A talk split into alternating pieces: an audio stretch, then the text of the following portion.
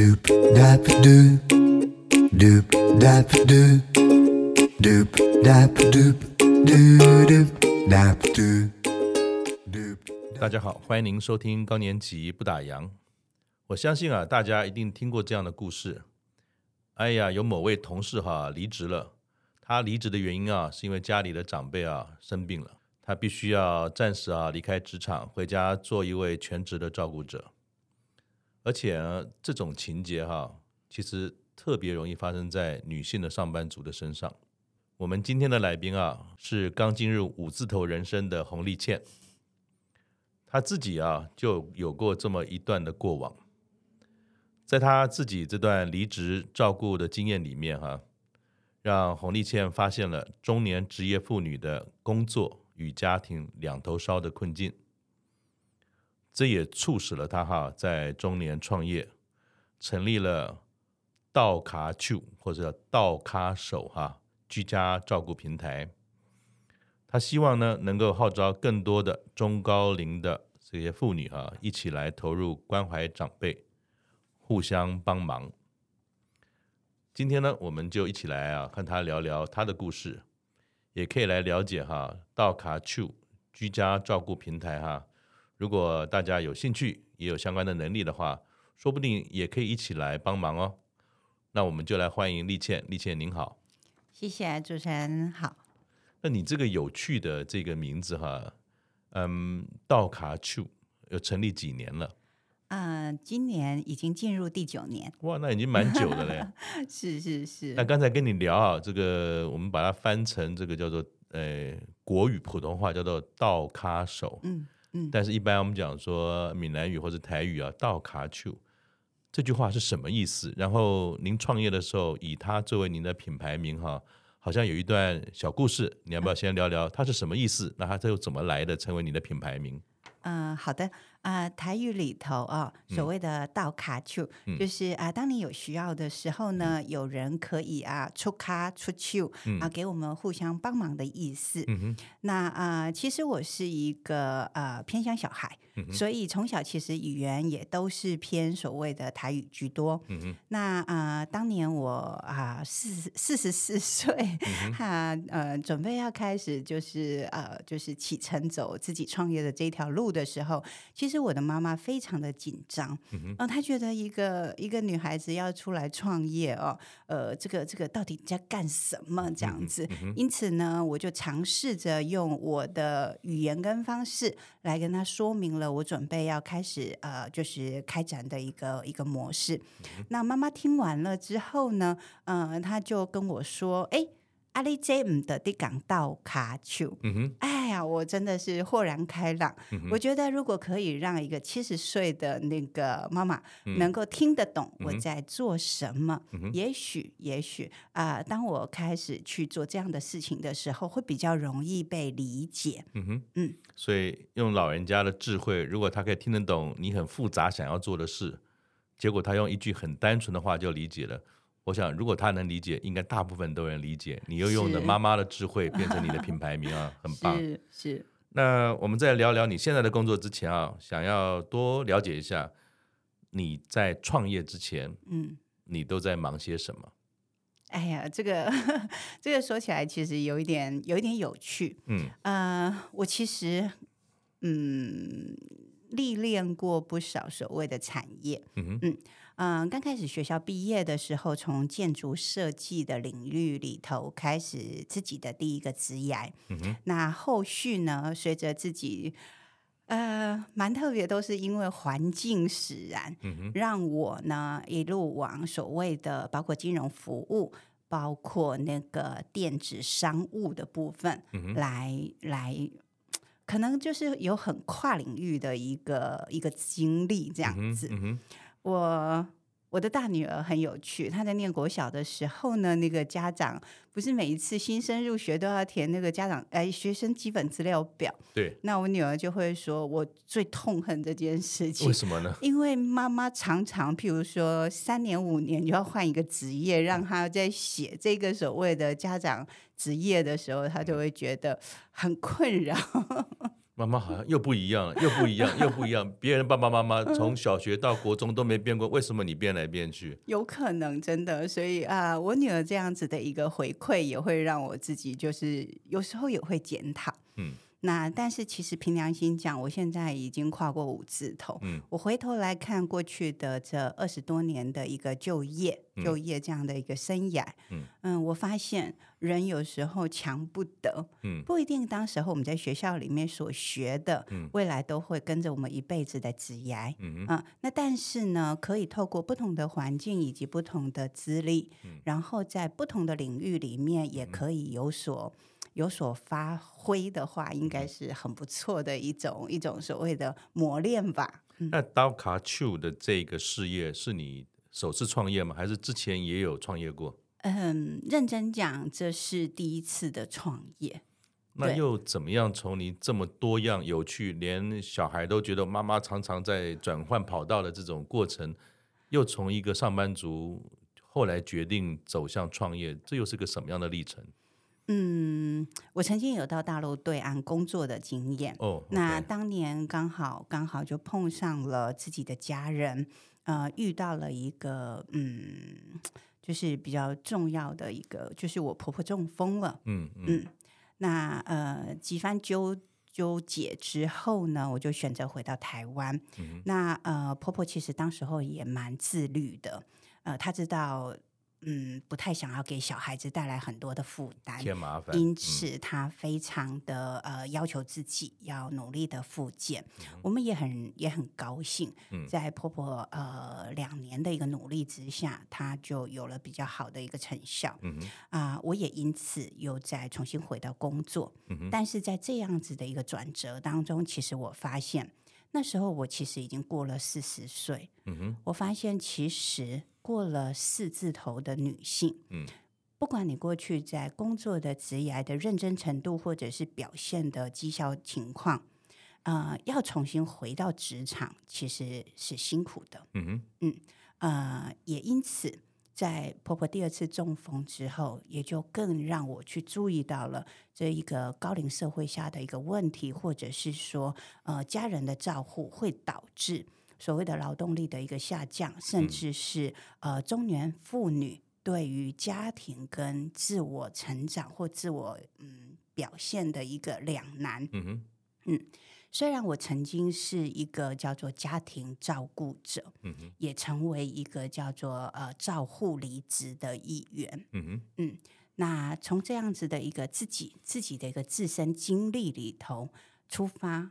啊，我也看到了有很多我的同辈的，或者是说呃不同的家人程度需要被照顾而有所取舍的女性。嗯、因此，在二零一五年那时候，因缘际会之下，呃，我就跟另外一位妈妈一起出来创办了所谓的道卡丘。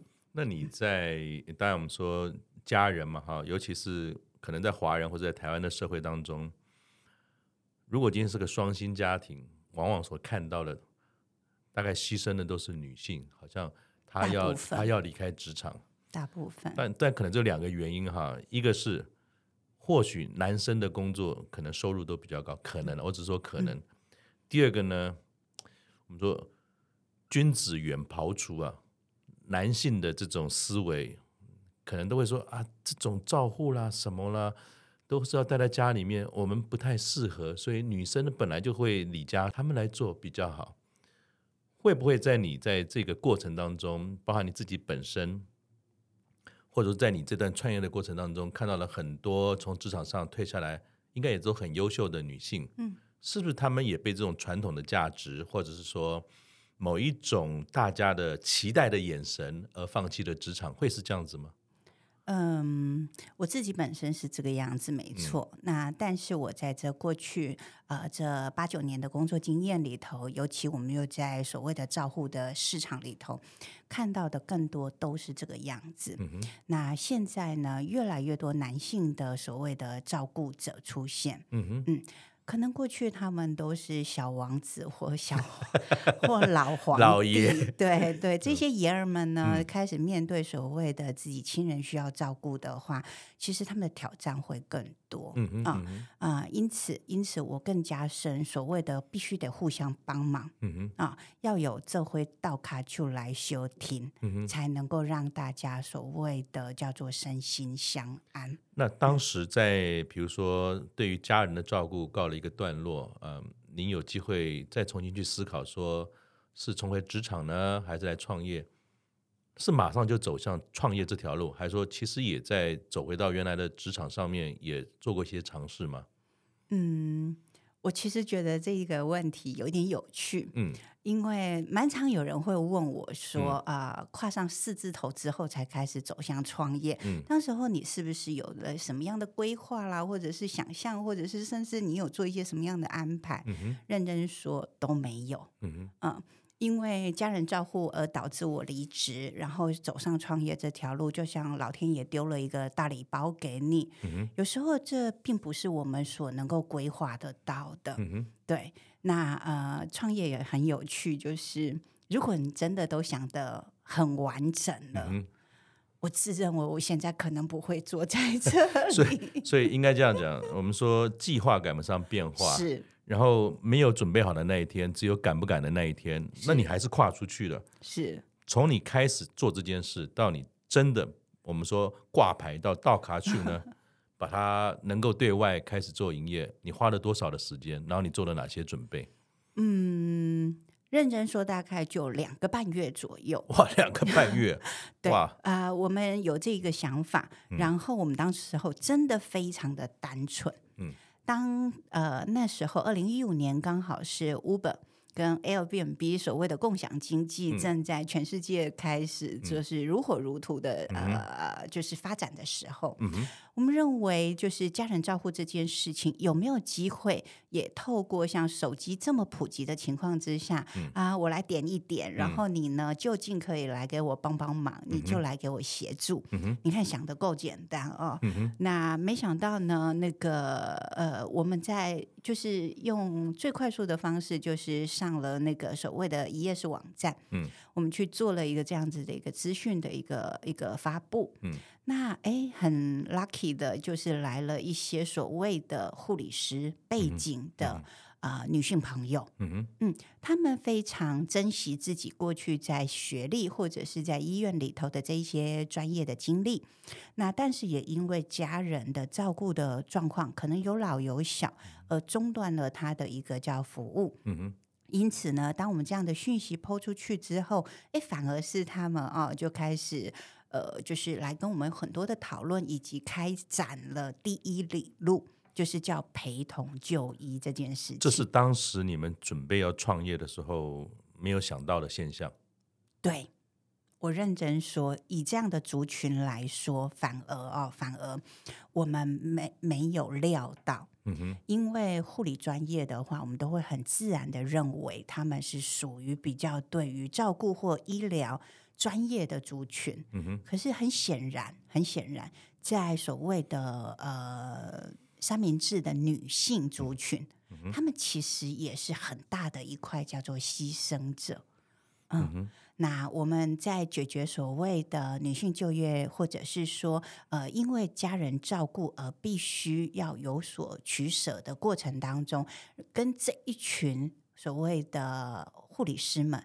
反而呃志同道合的走到一起了，所以其实您不只是就这个平台或者这个想法啊，像你当初那时候所谓的 Airbnb 啦、Uber 等等的这种呃风起云涌的时候，也的确了，它可以让很多本来很优秀，也在职场上，但是也因为各式各样的原因，他必须中途的离开，或者暂时要回家照顾家人，因为人家也没有办法说啊，我今天来，明天不来。因为你要么就要讲好什么时间嘛，那你自己多少时间？这种所谓共享式的方式，当时可能也没有什么工作可以允许这样子，也没有一个地方可以做这件事，反而是你做的这样的一个动作，也有很多本来就是很优质的，就是说医护背景的人，反而因为这个平台可以。去帮助别人，其实也是帮助自己，让他自己的专业又重新可以再回到舞台上重新发挥嘛。这个都是当时你在创业的时候可能都没有预料到的事吗？呃，我们当初既然用到卡丘，其实哦，嗯、就没有想说他一定是一个叫做非常正式的工作，嗯、我要八点打卡，嗯、然后五点下班这样子，嗯、反而就是让自己有所谓的弹性时间，嗯、然后呢，运用自己的那个专业或者是说自己的能力来提供这样子的一个服务。嗯、原来我们设想的全部都是具备有同质性遭遇的，也比较有同理心，对对对，可以互相来休听，对对，然后来到三岗安呢。嗯、可是啊、呃，有了这一些所谓的护理师的加持、嗯、啊，那让我们更加聚焦在所谓的家人陪医、嗯、陪伴就医，嗯、或者是叫做专业照护的一个领域里头去做所谓的呃专注了。嗯，嗯，那具体而言啊，可以请您介绍一下所谓的道卡丘的服务模式哈，它是一个什么样的服务内容？那如果是有需要的话，是可以从大卡秀来做这个做这个帮忙。嗯，刚开始的第一里路，我们确实是从所谓的陪同就医开始，因为任务比较单纯。嗯哼，其实它不简单，嗯、但是它任务单纯。嗯哼，嗯，好。那可是随着我们的服务在推动的过程当中，我们发现，其实最孤单的是长辈的寂寞。嗯哼啊，因为可能子女都啊、呃、上上班上学啊这些，导致让让他们白天有很长的时间都是叫做累单身或者是。孤独感很强，嗯、哼。可是呢，老人家的情绪问题很多会带动到他的身体状况、他的生理情况、嗯、啊。然后回来，如果说子女又有一些对话的话呢，呃，搞搞不好那种情绪的张力会上来。上班很烦，然后被老板念了，回家呢，这个家长家长好不容易盼你回来，想多说两句，嗯、啊，结果呢，才一说两个就杠起来了。因为我们在实际服务的过程当中，真的看到太多这样的 情况，所以也也就延伸出延伸出，哎，也许我们能够解决别人的问题，应该是从别人的实际需呃别人的家庭里头实际需要的。那当时候呢，我们注意到长辈的孤独感，以及家属最难以照顾的，应该是所谓的失智症，就认知症的长辈。是是是。对，那这一些长辈他并不是有直接病态，嗯。直接外观上所看出来的病态，那但是他们可能在记忆或者是说在认知行为能力上有了一些缺陷，那我们就会透过这样的一个呃服务的推进之后，因为我们毕竟真的已经进到的家户，那我们去重新去模拟他过去的职业背景或者他的生活作息。然后呢，让我们提供服务的这一些，我们称之为叫生活老师，可以跟长辈呢在居家服务的过程或日常里头去取得一些互动，从一些活动的带领、陪伴、设计跟刺激，让长辈达到一个叫，例如你说延缓他的一个退化。嗯那反而让这样的服务让家属非常有感，尤其台湾有非常多所谓的那个叫远方的子女。嗯，我们早我们因为大部分服务的长辈大多都八九十岁，嗯，因此他们的子女其实也都六七十，嗯哼，有一些蛮年轻就很有成就，例如到美国去留学什么的。嗯哼，我们有第一批的那个顾客群来自于纽约同乡会，嗯嗯。他们呢，看到我们在台湾协助照顾他们的所谓的长辈，嗯，他们蛮感动，而且是觉得台湾是一个温暖的地方，台湾是一个充满人文的地方。有哪些服务？其实是具体上，你刚才讲的，就比如说陪同就医啊，嗯，除了这个以外，还有哪些服务的项目是大卡丘在做的？我们最擅长，目前最主要两个，我们自认为非常强项，超越所谓的长照二点零的服务范畴的，啊、呃，应该是来自于这一些认知症长辈的一个居家陪伴。透过在活动进行当中，让长辈的一个认知延缓，呃，认知达到一个延缓。是到家里面去吗？还是在像在日照中心一样，是来到一个一起工作或者生活的地方吗？可以这样说，呃，日照现在已经大家广为人知，就是有提供一对多固定式场域的地方。对。那但是其实我们的长辈大部分还是留在居家为主，因为那是他最熟悉的地方。是是是。那我们把日照的活动带领推进家户里面，成为一对一向长辈的私人家教。哇，嗯，因此我们说，我们的这些所谓的照顾服务提供者，我们把它称之叫生活老师。嗯、有一些单位可能叫做照顾教练啊，或者是照顾管家。嗯、那但是道卡就从一开始，我们就认定跟长辈互相。彼此在生活层面上的一个互动跟支持，才是我们要的。嗯、因为因此呢，我们就把我们的这一群伙伴称之叫生活老师。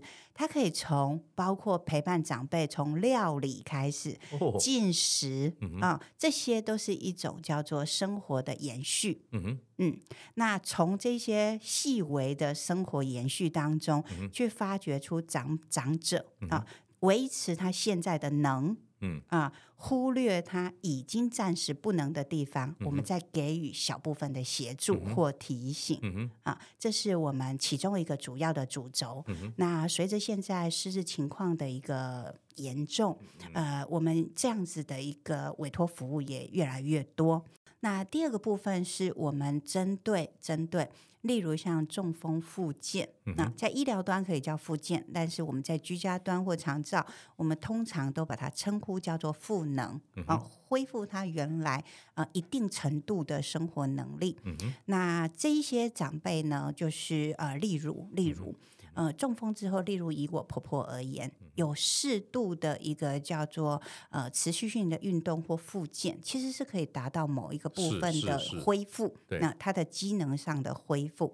因此，我们也透过陪伴的力量，让这样的长辈或这样的家庭能够能够呃维持到一定的和谐度。嗯啊，否则大家都听过所谓的黄金复健期，嗯，嗯，嗯，可是黄金复健期，你让你让长辈单独的自己去练习，或者是说到复健诊所或医院里头进行很单调的这一些训练的话，嗯、对他们来讲其实很辛苦，而且有压力，好像那就是一个我必须。一定要改变的地方，而不是一个生活的一部分。是，但是我们进到家户里头，我们就会很清楚的知道，例如长辈今天他要穿衣服，他要拉拉链，他要扣扣子，他要刷牙。这一些日常的动作，其实就已经是所谓训练的动作跟目标了。嗯嗯嗯。那长辈会很清楚，我拿起抹布，我擦桌子，可以让我的环境变干净。嗯、可是这一个在复健诊所，其实就是父母他在做的这些动 作。所以你等于是把复健转化成生活的一部分。没错。第一个是压力不那么大，第二个让他有亲切感。嗯没错啊，这些也都是过去他所熟悉的，是对，包括连怎么剪菜撕菜，其实有一些奶奶，她仍然是有这样的能力的，对对，而且做菜可能是她很开心的一件事情，嗯。啊、呃，道卡就从原来最开始的陪同就医，嗯、到后来我们最大的族群在认知症长辈的一个陪伴支持，嗯、还有这些需要赋能的长辈的一个活动的规划跟、嗯、跟协助的部分，或者是带领的部分，我们从这些长辈身上都看到了，只要愿意，只要愿意。只要这个家庭有一定的共识，嗯、我们一定都可以达成很好的一个叫做类家人相挺的感受，嗯、哼。也是台湾社会很很美好的地方，就是有人会当弟弟有需要的时阵，会当来给人倒三缸，嗯哼。嗯，我们行有余力，也可以成为别人的类家人。我我觉得有句话哈，我在一样准备跟您访谈的资料的时候，你讲过一句话，我觉得蛮好的。啊，我我我把它说一下哈。你说你形容自己啊，像最近很流行的一句话叫嗯什么汤啊扣哟，就是汤扣汤扣，呃就是把那个桶给框住的那个 东西啊。是的，是的。你说你自己啊，很像那个汤扣。然后呢，你呢做了一件事，你就去号召哈，有这个理想，有这个意愿哈，要帮助我们长者哈。作为置业的中高龄妇女一起投入啊，我觉得这句话你讲得很棒。你想要建立一个女人帮女人、中高年级帮高年级的互助体系哈，你可不可以说说一下，就这是一个什么样的概念？我们男人就没有机会进入这个体系吗？你是怎么做到女人帮女人、中高年级帮高年级的这件事情？呃，其实不是说男女性别这样子来做区分，嗯、而是我还是回归刚开始啊、呃，最终的那句话叫做同理。嗯、我们当时候到卡丘其实是希望彼此之间都有这样子感受遭遇的这个这一群人，不分男女，都能够吼熊修经这样子。嗯嗯、所以呢，所谓的汤口就是。我把我自己的遭遇，或者是我自己在做的事情，可以跟你分享。嗯、然后呢，你也可以有机会去分享给别人。我们大家一层一层把这样的涟漪或者是影响力，把它放送出去。嗯嗯、对，所以可能是因为最近选举，所以这个汤扣忽然就变得熟悉起来了。嗯、那其实汤扣当时候也是我的妈妈跟我说的。哦是哦。啊、呃，因为她看到我前期最起码前两年。几乎是没有什么休息，这样子一天大概也都工作十五个小时以上，这样子应该很舍不得，在陀螺这样在转，嗯、所以他就一直觉得你你为什么要这么辛苦这么忙？嗯，那可是如果没有把这样子共同的信念给传递出去，我绝对相信呢，从二零一五年到目前为止，这一些从网络上我们所号召起来的陌生人。不会成为我们道卡丘现在的类家人。嗯、我们这八年多服务了上千位的家庭，上千组家庭，嗯、服务的量能呢，也是因为我们彼此都有那个同理，以及互相成为彼此的一个叫喝卡丘的这一种信念存在。嗯、哼好，那因为有同理，所以我自己是女性，所以我可能也比较容易感动女性。嗯对，那女性呢？呃，不管在就是备餐呐、啊、这一些，我们很日常的工作里头，也比较容易跟我们的长辈去做所谓的一个叫做适应吧，适应。嗯嗯嗯嗯、因为女性的特质，平心而论。第一个人生是就是在学校，第二个人生可能职业发展，可能在这个时候的第二人生，你就有一些婚嫁，你就会有那种迁移啊，或者是融入别人的家庭，这也是女性的特质，韧性跟适应性。对对对，那去服务别人家的长辈也是需要去适应的，当然，当然，当然。对，因此呢，我觉得女性比男性的特质上多了一点这一种。嗯哼，对，所以我们团队里头目前为止。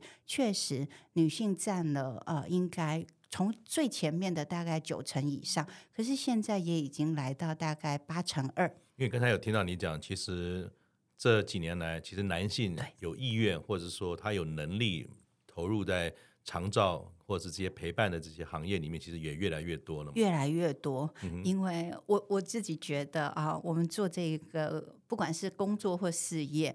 都是自己也会用得到，或者是自己的家人可能也需要，甚至我们自己的亲朋好友，我们如果多一点这所谓的知识或技能的话，也都能够帮助到我们自己啊、呃、自亲自爱，或者是影响圈这样子。嗯、哼因此这是一个这是一个嗯，真的叫利人利己的啊、呃、工作或者是事业好了啊，嗯、呃，甚至有些我们的志工大哥大姐。把它当成类似像置业一样在服务，嗯、那我就觉得他们的情操又更加的更更棒。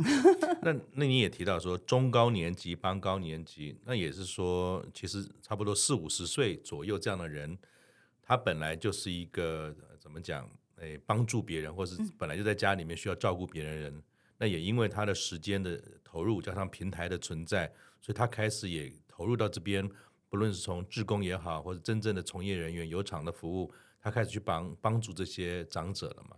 嗯，那个我我常常说，我们是熟龄啊，嗯、陪伴高龄。嗯，对。那为什么是熟龄来陪伴高龄？因为他第一个比较没有世代的那种所谓的隔阂。嗯嗯。那第二个的话呢，就是他有了一定的人生阅历。嗯哼嗯。因此呢，也跟这一些，比方说动作比较慢一点的长辈，或者是呃耳朵比较背一点的长辈呢，不至于太照进。嗯嗯嗯啊，因为冲突太高的话，其实这一些长辈他们的自主性也不不一定能够接受你所影响跟挑战。我我觉得很很认同，这样我也多了一个感觉，就是、嗯、其实中高龄这呃中高年级的朋友帮高年级，看起来好像是刚刚好，他是三明治世代嘛哈。其实你也讲了一个重点，就是如果有这样中高年级熟龄的朋友，他有这样的人生历练，其实他对于长者啊、或者是说比较年纪比较大的这些伙伴们，他在因应或者说协助他的时候，其实协助不是只有靠力气，其实协助一个很重要的概念，我自己觉得，像我跟这些老人家的相处，心灵上面的这种支持是可能会比你扶他一把还重要，因为年纪大的人有非常多他自己的观念跟价值观，他不一定很容易改变。那如果你跟他没有一些共同的语言或者同理心，其实在照顾起来的时候也蛮费力的，反而会是我们讲说事倍功半嘛，哈。嗯。那通常你这些这么棒的道卡秀的伙伴啊，他们是怎么样找到的，还是怎么样参与你这个平台的？嗯、呃。刚开始创业的时候，我就很积极的去参加一些所谓的论坛或研讨会，因为毕竟我是从自己的一个需求痛点出发。嗯、那我并不是原来大家所认知的，呃，照顾的产业可能来自于护理师或来自于社工专业的背景，我都不是。因此呢，我大量的去这一些场合里头，呃，去认识，呃，以及。吸收，或者是说去介绍自己想要做的这一个呃服务模式，嗯、那也很高兴透过这样子，先从第一段的这种所谓的口耳相传，或者是呃议议题的一个发酵，嗯、那我们开始慢慢的凝聚了有这样的伙伴来加入。嗯、那现阶段，呃，这三年这三年，嗯、我们最多的都是口碑，嗯哼啊，包括我们家自己的那些所谓的伙伴。这些喝卡丘，啊，透过他的呃，他他表现的很好，或者是他的自信，甚至是他的收入啊、呃，他来带动他的一个一个同温层的朋友来加入，嗯、所以这也让我们的所谓的企业文化好了，会更加的有所谓的品牌度、品牌识别度。嗯嗯呃，我们来自于外部的伙伴其实不多，嗯，好，但是呢，口碑相传之后，嗯、连接受过我们照顾服务的这些家属、嗯、也来加入我们团队，哦、是。那因为我们是叫做这回到卡丘，嗯，所以我们的伙伴其实最有趣的一点，我也可以跟大家分享，是在所谓的异味陪伴，嗯、或者是叫异味照顾，就是转换。以前人家会说孟母三迁，嗯、那但是呢，一子而教这件事情，在我们的那个古时候都听过这样子的一个寓言故事。嗯、那可是我们道卡丘里面就非常多这样的一个实际案例，嗯、例如啊、呃，我去照顾你的婆婆，嗯、你来陪伴我的妈妈，嗯那但是我过去的时候呢，你的家人会知道。这是温新部的东书、嗯、啊，这是温早见的朋友、啊，他就会表现得更自立，嗯而不会说彼此之间的那一种亲属关系的那一种、嗯、呃情绪就会比较、嗯、比较张力高一点点这样子。我们看到了非常多这样呃有趣的这种所谓的故事，而且。这样的组合，让我们的伙伴在我们的团队里头工作，或者是说服务的时候呢，是更有底气的。嗯哼，因为呃，我我我我跟你都是认识的，我去照顾你的时，你的家人的时候，我当然一定要表现得更好，或者是我的服务是深受我的同才所肯定的，他可能就会直接 order 我的服务这样子。我觉得有时候，有时候到了熟龄族这一段。有时候谈工作不一定真的就是金钱上的收入，嗯、反而是自己的一种叫做成就感，嗯、或者是被别人所需要的那种价值感，嗯、会让我们在这个服务的过程当中，会有另外的一种收获。那如果我们听众朋友觉得自己好像也蛮适合的，也想要加入，那什么样的人适合加入大卡丘？跟有没有什么限制吗？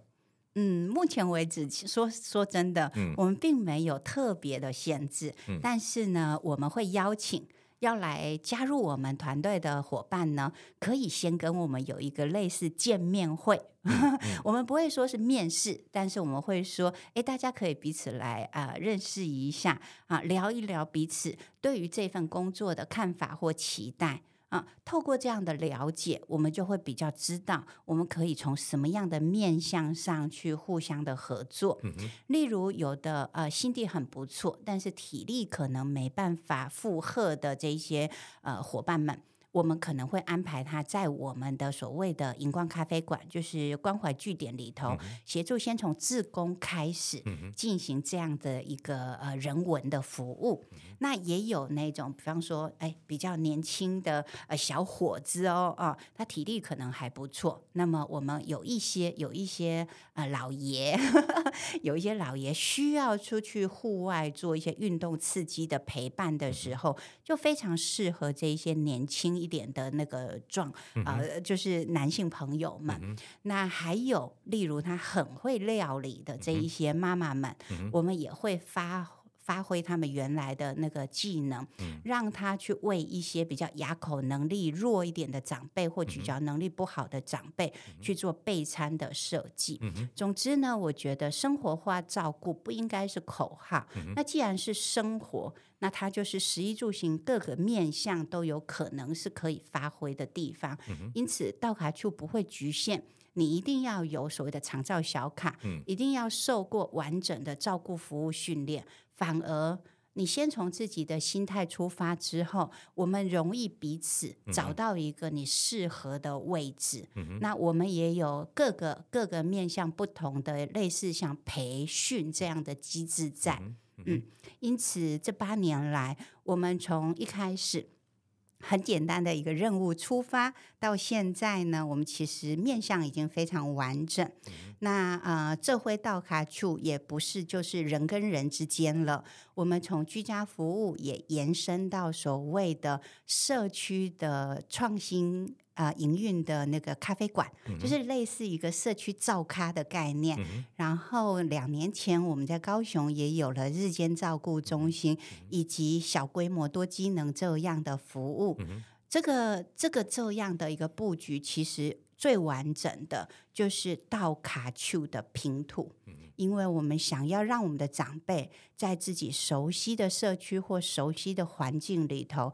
都能够安心老化。嗯、那年轻朋友们，就是这一些首领者，这些三明治族，自然他就可以安心而无忧啊！嗯、我相信目前大家除了汤扣，好，最多人谈的都是大缺工时代来临。嗯、不管台湾在所谓的如何快速的高龄的时代来临，然后又面临这种缺工的问题。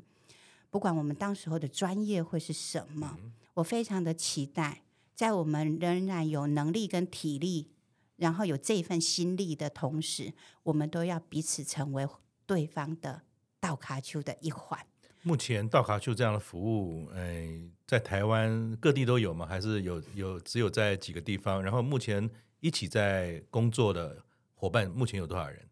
嗯、呃，其实我觉得道卡丘是一个精神，而不在于说它一定是一个机构或者是一个组织。嗯、如果愿意的话，我觉得每个人都可以发挥所谓道卡丘的精神，在自己的社区里面就可以开始运作这样的机制。嗯、对。那目前呢，以我们道卡丘为品牌的这种所谓的实质上有服务的这个。营业据点，嗯，呃，我们在三个所谓的啊，把、呃、台北市、嗯，新北市跟高雄市这三大都会区都有我们实际人力的一个服务提供，嗯、有我们整个团队在这三大都会区是有的，人数大概加起来南北大概有两百位左右。嗯哼，不论是帮助别人、帮助自己、帮助自己的家人，其实人都有老的那一天，嗯、都有机会会用得上嘛，到卡丘，到卡丘嘛。那就我们所了解，其实当时你在嗯创业的时候，跟照顾婆婆哈、有很大的关系嘛。那后来好像呃你在推动长照，然后进入到更多的不同的服务的时候，公公好像也给了你一些，不敢说是协助，但至少给你不少的推动的力量。你可以讲一下这段故事吗？因为好像您呃公公算是比较呃比较传统性的男性。可是你他又怎么把他的这种我们讲说顽固也好，或者是说他自己的老化的过程，却可以跟你的服务接上轨？那一段又是一个什么样的故事呢？呃，公公一直在我们的家族里头，因为他是长子，同时呢又比较非常的权威啊、非常的权威。他曾经在我印象非常深刻，是我嫁过去的第第三年，第三年他就因为要装心导管。但是呢，他非常的抗拒。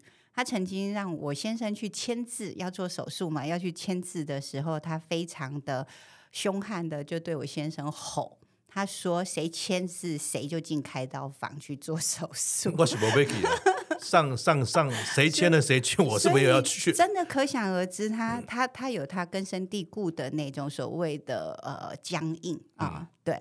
那呃，在我婆婆离开之后，其实其实公公的身体状况一直都没有很好，他有一些慢性病这样子，但是婆婆反而比他来的早早离开。他离开了之后，真的就是变成一个比较有一点叫做类独居的长者。嗯那他也不喜欢外出，啊、呃，平常就是喜欢有朋友来找他，好。然后呢，也就是因为这样，其实他真的就是属于叫做高风险的长者。嗯嗯。后来呢，他又做了一个比较比较严重的手术，那也开始我们介入所谓的长照二点零的服务。那他仍然就是很拘泥于，我就是在家等着人家上门来这样子。我们怎么跟他 push 出去多一点社会的社会互互动性？对，社会社交性。他都没有接受，一直到我们开始筹备我们高雄的日照中心。那我们每一次回去家里的时候，都会跟他说我们的进度怎么样怎么样，然后我们准备怎么样怎么样，甚至跟他看很多的施工中的图片。他忽然忽然有一天，他会觉，他就跟我们讲说：“哎，是好啊，贝啦，是当时会当去。”这句话给了我们非常大的鼓舞。因为从一个原来足不出户的爷儿们，要真的愿意去参加那一种所谓的团体生活啊，我们真的是信心大增。可是，嗯，在筹备整个日照的过程当中，有很多的环节都必须得去做很多的调整。我公公还是在一次所谓的蛮突然，呃呃，提早离开。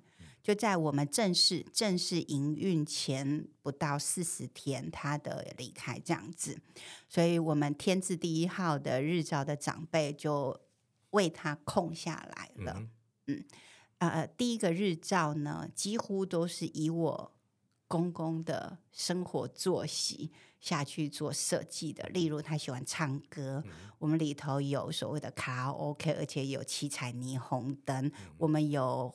呃，复古的这些所谓的原版的黑胶唱片，呃，有泡脚的，有所谓的全自动的那个所谓的洗头洗头机这样子，嗯，可以想说，它并不是真的一般我们所看到的日间照顾中心，而而是一个非常舒适，像一个老派餐酒馆这样生活化的地方，对。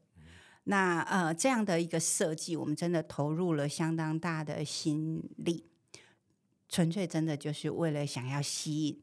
如果我们家的爷儿们、老爷儿们也愿意出门，那我相信那个就是男性长辈愿意接受所谓的群体照顾这件事情，就会开始变得容易一点。虽然您公公没有来得及用上，可是。他的生活风格、生活习惯，也因为你们对他的了解，放入到这个呃建筑物里面去，这个照顾的场所，也应该让更多类似像他这么顽固的老人家，也愿意走出来，哎，到这个地方去。我想这也是他对于您最大的鼓励跟支持。嗯、到目前为止，我们家的那个所谓的日间照顾中心啊，那个我们当时候还把它去标签化。而不把它叫做日间照顾，而把它叫做生活馆，嗯、或者是我们叫老派新乐园。对，我们整个硬体的规划以及软体的一个服务的输入，大致上都是以自在的生活在自己熟悉的环境里头为主。嗯、我们换个话题哈，嗯，聊聊你的创业。嗯，一路走来八九年了嘛，好玩吗？创业这件事，创业从来不好玩，不好玩。可是为为什么刚才你还是满脸笑容？对，如果可以重新选择，我现在才出发的话，嗯、我真的不会不会再投入。我认真说，因为这一段路非常辛苦，包括我为人妻或为人母，我们曾经都有很多的挣扎。嗯，嗯，因为要平衡，从来就不是一件容易的事情。嗯，嗯，那其实我我我必须得很感谢，很感谢从第一路我原生家庭的支持，以及啊、呃、我夫家这边，包括我自己的小家，都给予我很大的包容。嗯、那最让我感动的是，目前本来从完全陌生人到现在像类家人情感一样的这一群伙伴们，还有。差不多跟我女儿一样大的这些小朋友也愿意投入啊，那我必须得说，尤其最近这半年，我有很大的一个感悟是，我们本来都是从善心，从愿意一起大家休庭不计较，一起做好这件事情出发。那随着长照二点零政策的推动，现在大家应该都比较知道二点零，二点零。但是滥用确实也蛮多的，因此呢，我们的伙伴有时候也会有受伤的时候。过度的投入或者是呃家属过分的要求，导致我们人员情绪或者是家庭生活的受到影响。嗯哼，呃，这个这个目前真的是我觉得最不舍的地方。那也顺着你这句话，我在您的脸书上也看到，好像为了这样的事情，你你也语重心长，有些呼吁哈。当然，我们说服务业，服务业嘛哈，一切要以客户为尊。是所谓支持性的照护，它不一定是一般我们到餐厅里面去消费，它要有一个彼此都能够有一个对的概念，或是尊重，一起来把这件事情做好。不是付的钱就是大爷的这件事情，我不知道说您本身有没有什么建议给大家？这不一定是在抱怨啊、哦，也不一定是在找推脱之词。但是我很认同说，照护这件事情，就像说累家人的概念，这不是一个一般的服务业，嗯、用买卖来看这件事。嗯、您的建议会是什么？嗯，我真的觉得啊，我真的觉得政府推动长照是政策，也是美意，也是全民所共享的。那但是呢，但是对于政策的认知，或者是说执行的力度，它必须要再更有弹性一点。毕竟我们服务的是人，人他没有办法称斤论两，他也不能够明标价嘛。嗯，有很多的服务在这些书呃，就是在直接服务的过程当中，如果没有弹性，就会导致在第一现场的人员的对立跟紧张。嗯，maybe 有一些所谓的宣导政令的人啊，例如呃，走在第一线的人先这样说明了，可是实际服务进去之后，哎，不一定完全的。对，现场有现场的状况。嗯。可是现场的情况，当后面第二线或第三线的人不理解的时候，这个也会很容易让第一线的伤心。嗯，那也因为有这样的一个情绪，所以我们呢，作为你说是一个管理职，或者是说一个老板好了，我们都会很不舍。纵观这一些状况来看，我们自己都很清楚的知道，我们所秉持的那样的精神。可是进去的时候，当家属有不当的了解，变成所谓的把需求当成要求，那么对立就会上来了。嗯，那我们的团队一直以来都会是希望我们的伙伴尽量不要在第一现场冲突，而让我们第二线，例如像我们的督导端呐、啊、这一些来去做一些呃消化跟整理。嗯、那我们这个行业也很特别。付钱的跟实际使用的对不一样，不一样之余，还有很多远方的声音可能会来干扰。嗯哼，对，那呃，使用政策就容易是变成这个样子。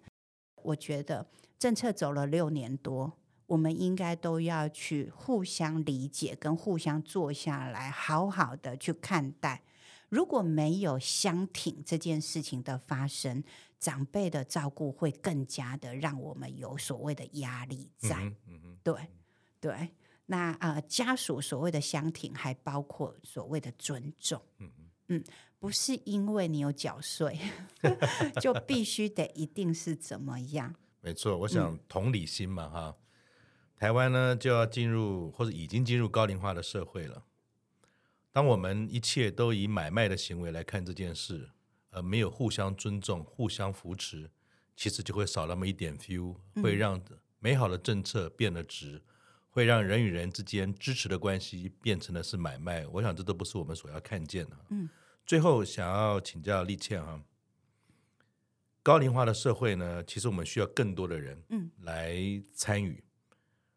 那你自己本身也曾经是一个人资背景的专业的工作者哈，你会怎么样鼓励有更多的人一起来参加照护的行列？嗯，我觉得只要愿意这件事情，那我们就会采取行动。嗯哼啊，那大缺工的时代，人力包括人才一定是会越来越不足。可是斜杠这件事情是一个解放。嗯、再来的话，透过某一些程度的科技照护。那科技脱离不了人性，是，所以我们必须得先自己下去摸过，或者是感受过之后，我们再让这些呃科技升温。这些升温必须得带着人本的精神，嗯哼，然后呢，照护市场才会开始变得有 feel。谢谢谢谢丽倩哈，嗯，我想最后今天这样的访谈很棒，因为我们。已经到了五十岁以上的人，我们已经是老龄化或者高龄化社会的一部分。我们不只看到前面，像我看到我的父母亲，也看到我的朋友，也看到我们的小孩，也正在面对这样的一个难题。我想借用哈那个丽倩道卡丘的官网上面，他一开始写了一句话，这句话呢是瑞典哈国家照顾公民的共识，他是这么说的，他说。